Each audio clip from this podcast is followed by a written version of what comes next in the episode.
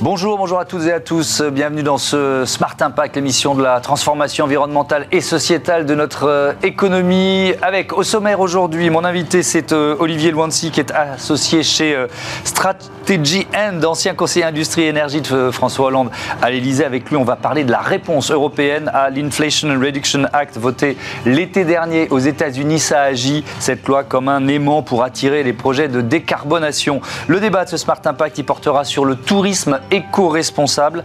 L'avion peut-il euh, y garder une place et si oui, comment la France peut-elle devenir la capitale mondiale du tourisme durable? Réponse tout à l'heure. Et puis euh, dans Smart Ideas, la start-up du jour, c'est à l'ancienne qui livre à domicile des produits frais en circuit court. Voilà pour les titres. On a 30 minutes pour les développer. C'est parti.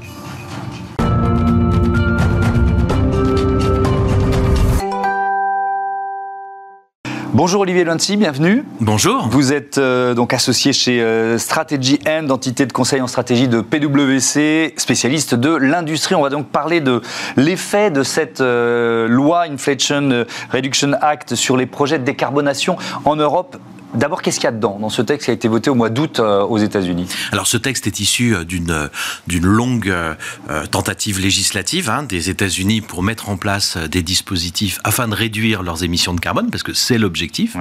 Et globalement, c'est un super système de subventions, 370 mmh. milliards d'euros pour tous les investissements qui sont liés à la décarbonation, aux énergies nouvelles. Mmh. Et donc, on y retrouve dedans le photovoltaïque, les batteries, les voitures électriques, etc. Donc effectivement, 370 euh, milliards euh, d'euros pour le climat, la santé, subventions pour les industriels américains, et pas que d'ailleurs. Euh, quels sont Est-ce qu'il y a déjà les premiers effets, parce que ça date du mois d'août Est-ce que c'est un, une loi effet rapide en quelque sorte? Alors absolument.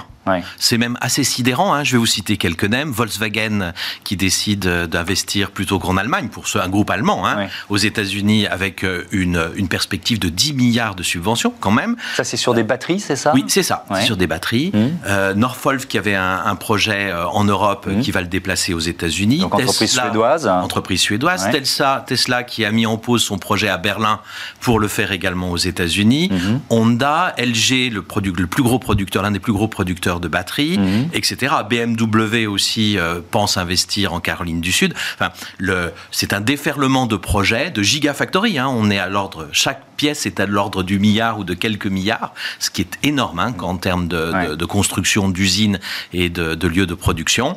Et euh, on a euh, en plus, je dirais, deux, deux effets.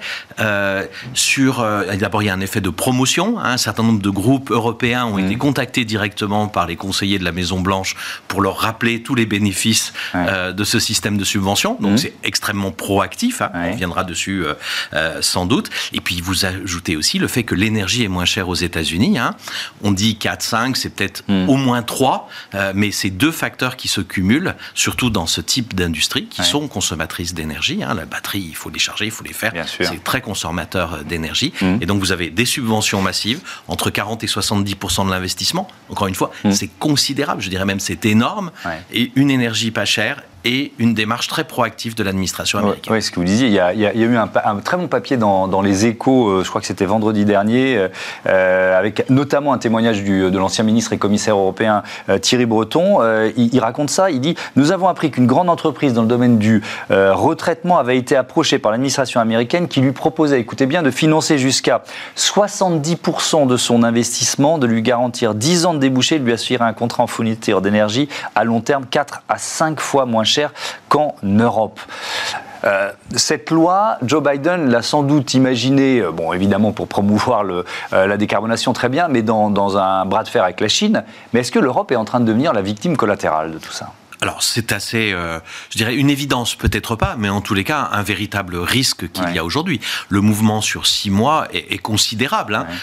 il, y a une il y a une ONG qui est sérieuse, je dirais, en tout cas on peut faire confiance à ces analyses, mmh. qui dit qu'il y a 70% des projets européens liés à euh, ces énergies renouvelables euh, qui pourraient être menacés d'un transfert vers les États-Unis. Alors ils reviendront peut-être, mais dans deux ans, trois ans, quand il s'agira de servir le marché européen, une fois qu'ils auront saturé et fait leurs usines aux États-Unis. Donc oui, actuellement, nous sommes agressés. C'est le terme du président de la République. Hein. Mmh. Ces aides sont très agressives pour l'Europe. Avec quelle réponse de l'Europe? Parce que évidemment, l'Europe fonctionne avec 27 et donc cette rapidité que l'on loue d'un côté, on a du mal à la, mettre en œuvre.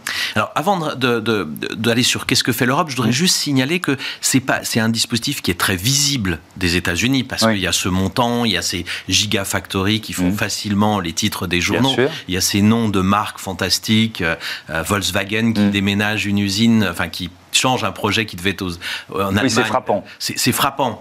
Euh, mais c'est pas la seule, euh, le seul élément d'une politique euh, américaine afin de, je dirais, j'irai jusqu'au terme de protectionnisme. Hein. Mmh. Il y a l'ITAR sur tous les biens qui peuvent être utilisés à la fois dans le civil et dans le militaire. Mmh. Il y a le CIFIUS pour les investissements étrangers avec un contrôle qui est beaucoup plus strict et beaucoup plus puissant que tous ceux que nous avons en Europe. Mmh. Sur les médicaments et la pharmacie, il y a une liste euh, qui a été publiée six mois après le début du Covid de médicaments que l'administration américaine veut voir fabriquer sur son sol. Donc on est là. Donc c'est le protectionnisme à l'œuvre. Global. En tous les cas, il y a une véritable stratégie dans mm. pratiquement tous les comportements.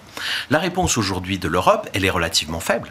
D'abord, elle est tardive, mm. puisqu'on en parle aujourd'hui alors que nous avons effectivement les premiers effets concrets, les premières annonces sur lesquelles on ne reviendra pas, mm. et que la loi date de l'été dernier et qu'elle était en préparation avec justement un, processus un peu qui a été cas un cas, mais qu'on connaît depuis 18 mois au minimum. Donc, premier point, elle est tardive. Deux, elle est divisée. Euh, la version que la France a soutenue, par exemple, pour avoir un fonds européen équivalent, qui me paraît être un mode de réponse adapté, hein, mmh. euh, eh bien, aujourd'hui, on n'arrive pas à avoir un accord européen sur ce type de sujet. Et donc, on est, on est revenu à une réponse un peu à minima. Il y a deux projets de loi européenne qui viennent de sortir. Hein. L'une sur, euh, effectivement, les technologies vertes, avec l'objectif d'avoir 40% de nos besoins de technologies vertes produites en Europe. Mhm. Une autre sur les métaux et l'approvisionnement des métaux dont on a besoin pour cette transition. Même chose, l'objectif de 40% de transformation de ces métaux en Europe. Mais c'est un objectif qui a aujourd'hui zéro financement dans cette loi la loi ira à ce fantastique financement de 370 milliards de, dollars. Il n'y a pas dans les deux projets oui, On ne peut pas mettre à côté euh, combien l'Europe euh, pose sur la table. Quoi. On n'en est pas là. Pas vraiment. Alors aujourd'hui, la réponse financière, c'est de dire ah, on a plein de programmes pour financer l'innovation, la mm. recherche. On va les mobiliser plus rapidement. Bon, si on veut le faire plus rapidement, on aurait pu le faire avant. Mais quels sont, pardon, vous interrompre, quels sont les arguments de ceux qui freinent en Europe? Alors, il y, en a, il y en a plusieurs, mais globalement, c'est de dire on veut, on peut en profiter pour se développer aux États-Unis et investir sur ce marché. Il y a un certain nombre mmh les, grandes entreprises allemandes que j'ai citées ont, dit publiquement, pour nous, c'est une opportunité afin de nous développer sur le mm. marché américain, qui est un peu en retard sur euh, la partie euh, développement des technologies durables. Mm. Donc, ils le voient comme une opportunité. Mais le transfert est tellement massif qu'on peut craindre que ce soit pas simplement un rattrapage, mais une bascule de leadership. Sur ces technologies, l'Europe a investi plus que les États-Unis depuis plusieurs décennies. Nous avons une légère avance sur les États-Unis. C'est l'une des seules qu'on pourrait mm. avoir sans doute sur des domaines technologiques, il y a une bascule qui risque de, se transformer dans un siphonnage de notre avance technologique. Alors, il y a des négociations pour essayer d'assouplir de, en quelque sorte cette, euh, cette loi, cette euh, Inflation Reduction Act. Ça, ça, donne quoi des, Il y a quoi des... des euh, comment dire On s'exempte de, de, certaines mises en œuvre de la loi, c'est ça? Alors, il y, a eu, il y a eu des tentatives, mais il faut imaginer quand même que cette, cet acte américain a été voté dans une majorité qui est très courte, toute l'histoire des, 18 derniers mois et qu'un ou deux sénateurs ont permis de faire la bascule. Il y avait d'abord un premier projet sur la construction qui a échoué. Finalement, celui-ci a réussi. Vous imaginez bien que dans un équilibre extrêmement serré qui a dû être négocié à la virgule près mm. et au soutien près de chacun des sénateurs, on va pas, parce qu'on vient de l'extérieur, expliquer qu'il faut tout changer. Bien sûr. Donc il y a aucun... Donc c'est à la marge qu'on va peut-être éventuellement... Euh, peut-être quelque chose sur les crédits d'impôt pour pour l'achat de véhicules électriques. Mm. Mais c'est le grand maximum. Surtout ce qui est subvention de construction, il faut se faire aucune illusion, et c'est très connu du niveau européen. Mais est-ce que la France peut avoir une réponse à, son niveau? C'est-à-dire que est-ce qu'on peut peser euh, en dehors de l'Europe hein, je, me fais bien comprendre. C'est-à-dire que si l'Europe va pas assez vite, est-ce que nous on a une capacité de d'inverser un peu cette tendance? Alors la réponse financière au niveau européen, comme je le disais, on dit mm. ah, on va mobiliser plus vite les fonds qu'on n'a pas utilisés. Sauf que ce ne sont pas des subventions directes, ce sont souvent des aux appels à projets.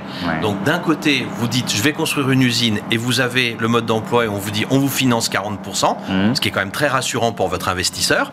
Et de l'autre, on vous dit je vais faire un concours de beauté et je vais peut-être ou pas gagner, ce qui est beaucoup moins rassurant. Donc ça, c'est le dispositif européen. Il y a de l'argent disponible, mais il répond surtout sur des sujets d'innovation, de recherche, avec ces appels à projets et pas de subventions directes d'investissement productif. Au niveau français, il y a une étude qui a été faite par le CEPI, qui est rattaché au Premier ministre, qui mmh. dit, nous, on a France 2030, en pourcentage du PIB, de la valeur euh, mmh. économique de notre pays, et si on compare aux États-Unis, on a un truc qui est à peu près aussi puissant, même un peu plus que l'IRA américain. Alors, en montant absolu, c'est moins, mais il faut rapporter ça au PIB français. Encore une fois, la, la difficulté qu'on va rencontrer, et ce qui explique cette différence, c'est que là encore, on a des appels à projets. Donc, vous êtes un investisseur, vous allez aux États-Unis, on vous prête 40% de subvention, vous revenez en France, la poche est aussi grosse, mm. mais on vous demande de faire un concours, un appel à projet, et vous avez l'aléa de savoir si vous allez gagner ou pas. Cette incertitude-là, elle est, je dirais, très très importante dans la décision de l'investisseur mm. et elle n'est pas favorable à une localisation en France dans ces cas-là. Merci. Même si ce dispositif existe. Merci beaucoup Olivier Loincy. À bientôt sur, euh, sur Bismart. On passe à euh, notre débat, le tourisme durable. Retrouvez le débat de Smart Impact avec Veolia.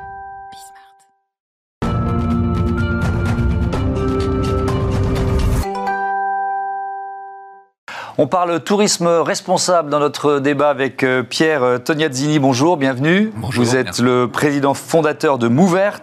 Et puis avec nous en, visioconférence en duplex, euh, j'accueille également Stéphane Nittenberg, qui est directeur commercial et revenu chez Open Airlines. Bonjour, bienvenue à vous. On va évidemment parler des enjeux de, transformation du secteur, des leviers à, actionner pour, pour un tourisme plus responsable. Je commence par présenter vos entreprises. Mouvert, Pierre Tognazzini, c'est quoi c'est une nouvelle plateforme de réservation en ligne Exact, c'est une nouvelle plateforme euh, de réservation en ligne pour un tourisme plus authentique et responsable. Mhm. C'est vrai qu'on est parti du constat qu'il y avait un vrai changement dans les habitudes de consommation touristique. Mhm. Euh, on pensait que c'était quelque chose, en effet, des modes post-Covid.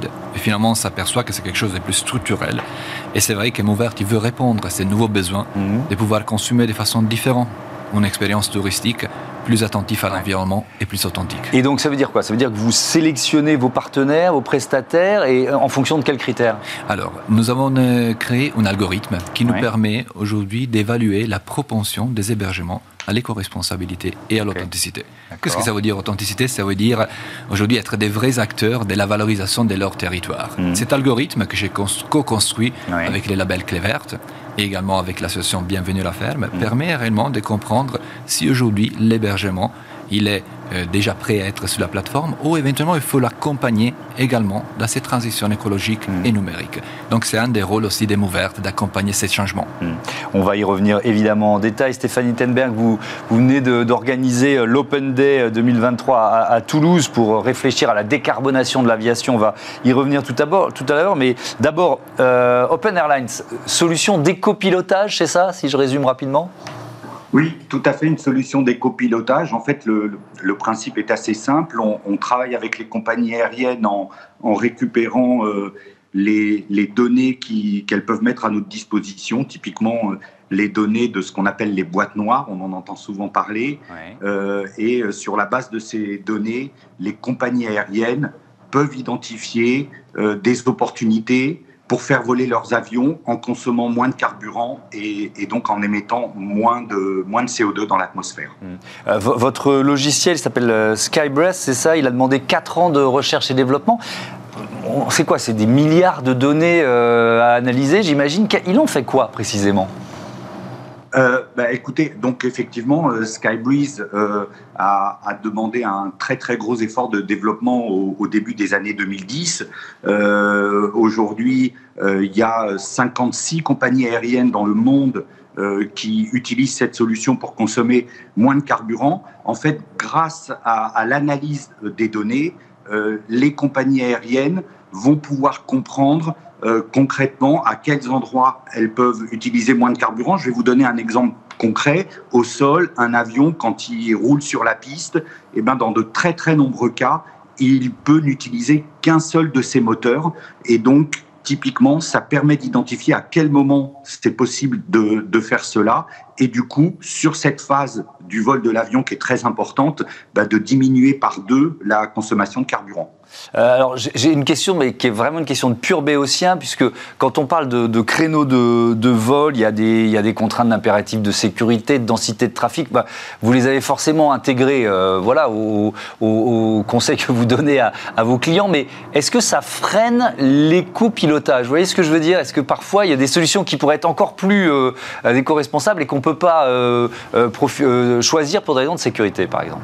Oui, alors évidemment, euh, la sécurité dans l'aéronautique, c'est toujours et ça doit toujours rester la première préoccupation des compagnies aériennes et de tous les acteurs de la régulation du trafic aérien. Mmh. Et donc nous, on prend en compte ces contraintes-là, mais on s'aperçoit que sans jamais remettre en cause les conditions de sécurité, on peut quand même trouver beaucoup d'opportunités pour réduire sa consommation de carburant. Alors vous avez raison, là aussi je peux vous donner un exemple concret.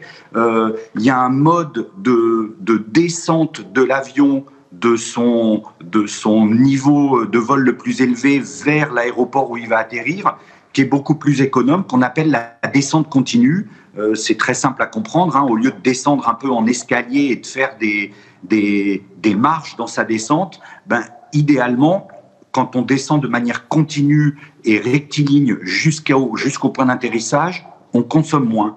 Mais il y a des aéroports euh, où il y a beaucoup de trafic, par exemple les aéroports parisiens, et où c'est plus compliqué de le faire.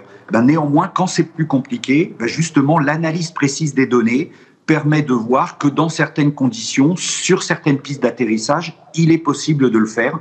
Et donc, c'est important de partager ces informations avec les pilotes mm. pour qu'ils sachent que d'autres pilotes l'ont fait dans des conditions similaires et que donc ils peuvent le faire. Euh, Pierre euh, Toniadini, je reviens vers vous. Est-ce que les, clients, les, touristes qui sont dans cette démarche d'éco-responsabilité, ils sont forcément allergiques à l'avion ou est-ce que euh, voilà, ils, essayent de, bah, de trouver des solutions? Par exemple, on vient quand même en France de l'étranger, donc on prend l'avion, mais on essaye d'améliorer son bilan carbone sur d'autres choses. Comment C'est quoi l'état d'esprit? Oui, ils sont conscients hein, que deux tiers du poids de l'empreinte carbone, ils viennent du transport. Ça, mm. c'est évident. Et peut-être c'est justement sur les tiers, dès lors qu'ils atterrissent en France, c'est peut-être là qu'on peut travailler, on mm. peut faire un effort. Et ils veulent éventuellement différemment consommer sur le territoire français. Mm. Ils veulent trouver des hébergements qui sont plus éco-responsables. Donc peut-être c'est là la, chose à activer. Si on dézoome un peu, euh, pour un secteur comme le secteur du tourisme, ce, que, ce que fait euh, Stéphanie Tenberg, ce que font les, salariés de, euh, de son entreprise, d'Open Airlines, décarboner l'aviation, euh, c'est quoi? C'est un enjeu de survie pour le secteur du tourisme? Est-ce que vous allez jusque-là? Mais Je dirais que c'est un, changement qu'il faut qu'il qui, arrive et il faut aller dans cette direction-là, faire le maximum comme, comme fait messieurs pour, mm. euh, pour aller sur euh, un tourisme qui est en pratique, qui va être toujours présent parce que tout, tout, le temps, il y aura des personnes qui veulent voyager, des personnes qui veulent découvrir le monde. Mm. Et c'est vrai que trouver des solutions plus responsables, c'est notre rôle. Et alors, vous parliez de votre algorithme, c'est pas un label que vous proposez ah, Non, non, non. Les labels, c'est une vraie profession. Donc moi, c'est juste une, une scoring, c'est un peu appelé comme ça, qui permet d'aider les consommateurs finaux aujourd'hui à choisir un hébergement mm. qui est très vertueux, ou mm. peut-être euh, il est moins. Parce qu'il faut se dire aussi qu'il y a la clientèle touristique qui peut-être n'est pas encore tout à fait prêt à consommer aussi responsable. Mm. C'est un processus aussi d'éducation à l'éco-responsabilité qu'il est en cours. Donc passer de, de, l'hôtel traditionnel à un hébergement au milieu de la nature avec des toilettes sèches, mm. c'est un gap très, très important. Donc finalement aussi, l'accompagnement de cette, de cette transition, mm. c'est peut-être aussi les rôles des mots vertes. Euh, et, le, secteur du tourisme, il y a une prise de conscience qui est relativement récente, d'après vous, de ces enjeux d'éco-responsabilité? Je, pense qu'il a toujours eu euh, une conscience à celle-là, mais peut-être que la clientèle n'était pas encore prête. Hmm. La clientèle n'était pas encore prête à avoir aussi un autre critère des choix dans leurs destinations touristiques. Et désormais, euh, la Covid a accéléré ce processus. Mhm. Ce processus que peut-être il aurait, eu lieu, mais c'est vrai que cette, cette pandémie a accéléré les choses. Mhm. Et aujourd'hui, on a, entre guillemets, je pense, gagné 5 ou 6 ans sur l'évolution des comportements touristiques dans le monde. Euh, Stéphane Nittenberg, je, reviens vers vous. Vous venez d'organiser euh, à Toulouse l'Open Day, trois jours en fait, avec plus de, 30 compagnies aériennes pour réfléchir à l'aviation décarbonée. C'est quoi, au-delà des solutions que vous proposez, il hein, y, y, a quoi comme piste On travaille quoi sur, sur des carburants euh, de synthèse, des carburants euh, euh, qui, qui, polluent moins, tout simplement? Quelles sont les pistes? Alors, il y, a, y, a, beaucoup de pistes, vous avez raison. Et moi, moi, je voudrais juste, avant de répondre directement à, vos, à votre question, on est en plein dans ces Open Day. Hein. J'ai quitté une conférence avec des clients pour, pour, pour être présent avec vous. Euh, c'est quand même un rêve humain extraordinaire, l'aviation. Ce soir, on va aller dîner euh, dans, dans un musée à Toulouse avec euh, toutes les compagnies aériennes qui sont là, dans un endroit qui s'appelle l'envol des pionniers. Et je pense qu'il faut jamais perdre ça de vue. ça fait partie de l'imaginaire humain et il faut pas le remettre en cause. Alors, il y a plein de pistes et les compagnies aériennes font d'ailleurs beaucoup d'efforts. Euh, elles doivent en faire encore plus, bien sûr.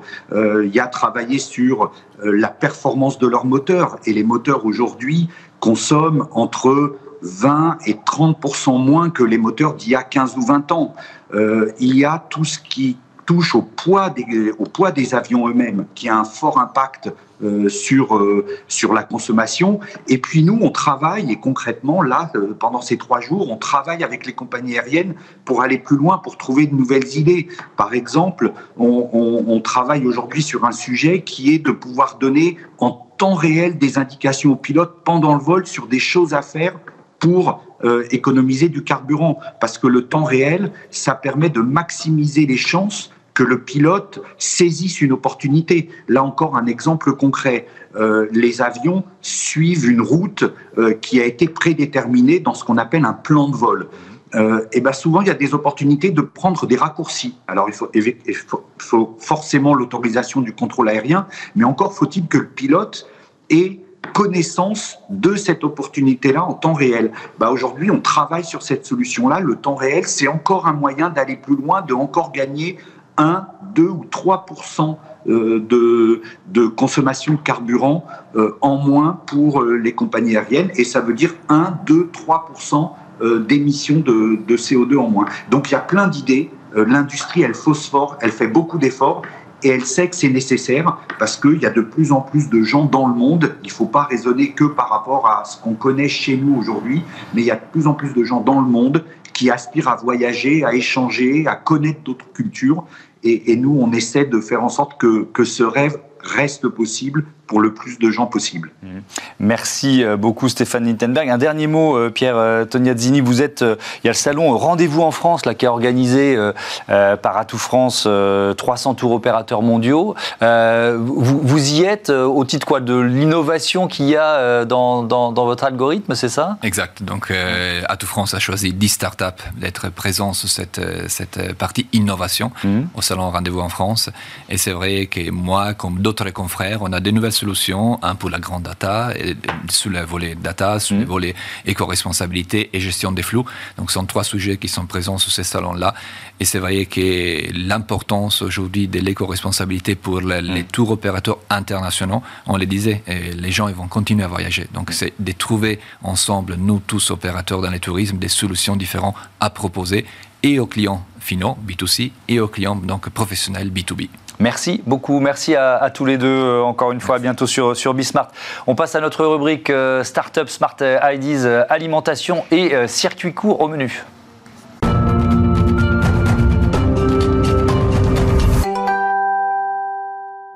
Smart Ideas avec Paul Charland, bonjour. Bienvenue, heureux de vous retrouver. Vous êtes le cofondateur d'Alancienne, créé en, en 2016. Rappelez-nous, c'était quoi l'idée de départ?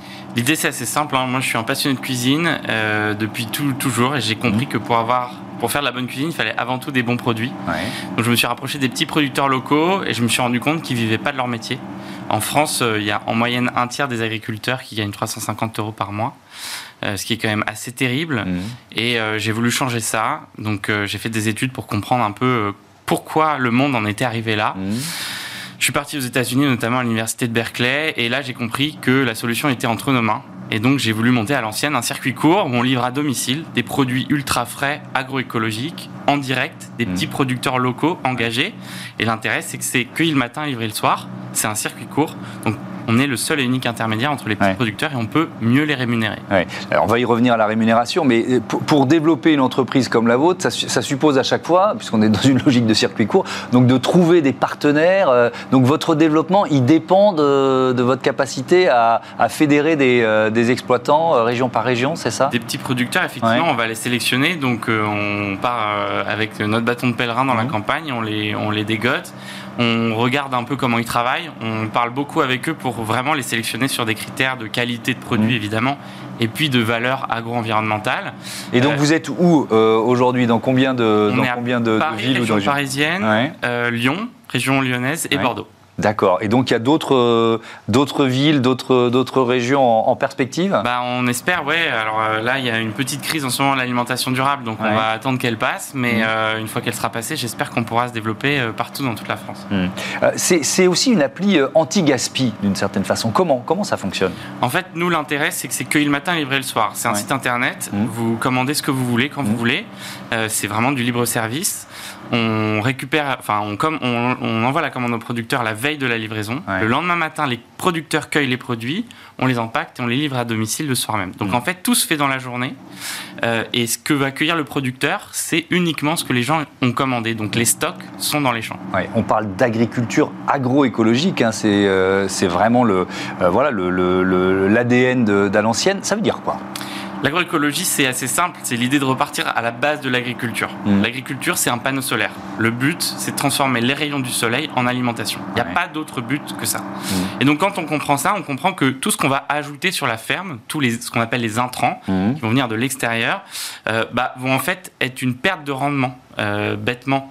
Euh, donc nous, on va essayer de faire en sorte que les fermes soient autonomes et qu'elles aient besoin en intrants que les rayons du soleil. Donc on va se passer des phytosanitaires, on va se passer des énergies fossiles, on va se passer euh, euh, de, de, des engrais de synthèse qu'on va mm. apporter et on va faire en sorte de maximiser les écosystèmes pour produire un maximum d'alimentation. Mm. Et la bonne nouvelle, c'est que non seulement ça marche, mais en plus, on arrive aujourd'hui à produire plus que dans une agriculture classique. Oui, vous dites on parce que vous avez aussi euh, créé, fondé la ferme de l'envol, c'est ça, il y a, a 4-5 ans C'est quoi? En fait, on, dans nos pérégrinations avec mm. les petits producteurs, on s'est rendu compte de, plein de limites encore dans les techniques agroécologiques. Hein. Mmh. C'est un but, on n'y est pas encore, mais on a envie d'y aller. Et donc on a voulu essayer de percer euh, ce but, euh, redéfinir aussi euh, la position de l'agriculteur, et on s'est dit bah, quoi de mieux que de monter notre propre ferme pour en faire un laboratoire d'idées où on est en coopérative avec les producteurs qui sont en même temps entrepreneurs, en même temps salariés, donc mmh. ils ont vraiment cette double sécurité et cette indépendance, où on essaye de mettre en place les techniques agroécologiques les plus pointues en polyculture élevage, on plante des arbres, on fait des associations Pour les partager ensuite Pour essayer de les essaimer, de les partager. La, rémunération, on va terminer là-dessus. Dans, dans l'agriculture agroécologique, il y a aussi une rémunération plus juste bah, En fait, quand on réfléchit à ce que c'est un circuit court, qu'est-ce que mm. c'est? L'idée, c'est de couper les intermédiaires euh, et d'avoir un seul et unique intermédiaire maximum entre le mm. producteur et le consommateur. Mais à quoi ça sert? Franchement, ça sert pas à, virer des, intermédiaires mm. euh, euh, juste pour le plaisir. Le but, c'est de redistribuer la valeur et de faire en sorte que l'agriculteur gagne mieux sa vie. Et pourquoi? Il faut qu'il gagne mieux sa vie. Mm. Pour déjà gagner sa vie, puisque comme je disais, un tiers en France gagne en moyenne 350 euros par mois. Mais en plus, euh, il peut mettre en place des innovations tester des choses. Parce qu'un agriculteur qui gagne 350 euros par mm. mois, vous lui dites de faire une petite euh, association de culture, un test agronomique sur 10% mm. de sa surface, il va dire eh, mon coco, euh, c'est un peu compliqué, et là mon salaire il va y passer. Là l'intérêt c'est qu'il est beaucoup plus à l'aise mm. pour mettre en place ces techniques-là, tester des choses et innover, avancer. Merci beaucoup Paul Charlon, à bientôt sur, euh, sur Bismart. Voilà, fin de cette émission, je voudrais citer rapidement Louise Perrin à la production, programmation, Marie Billas à ses côtés, Louise Merlin au son et Manu Pezec à la réalisation. Salut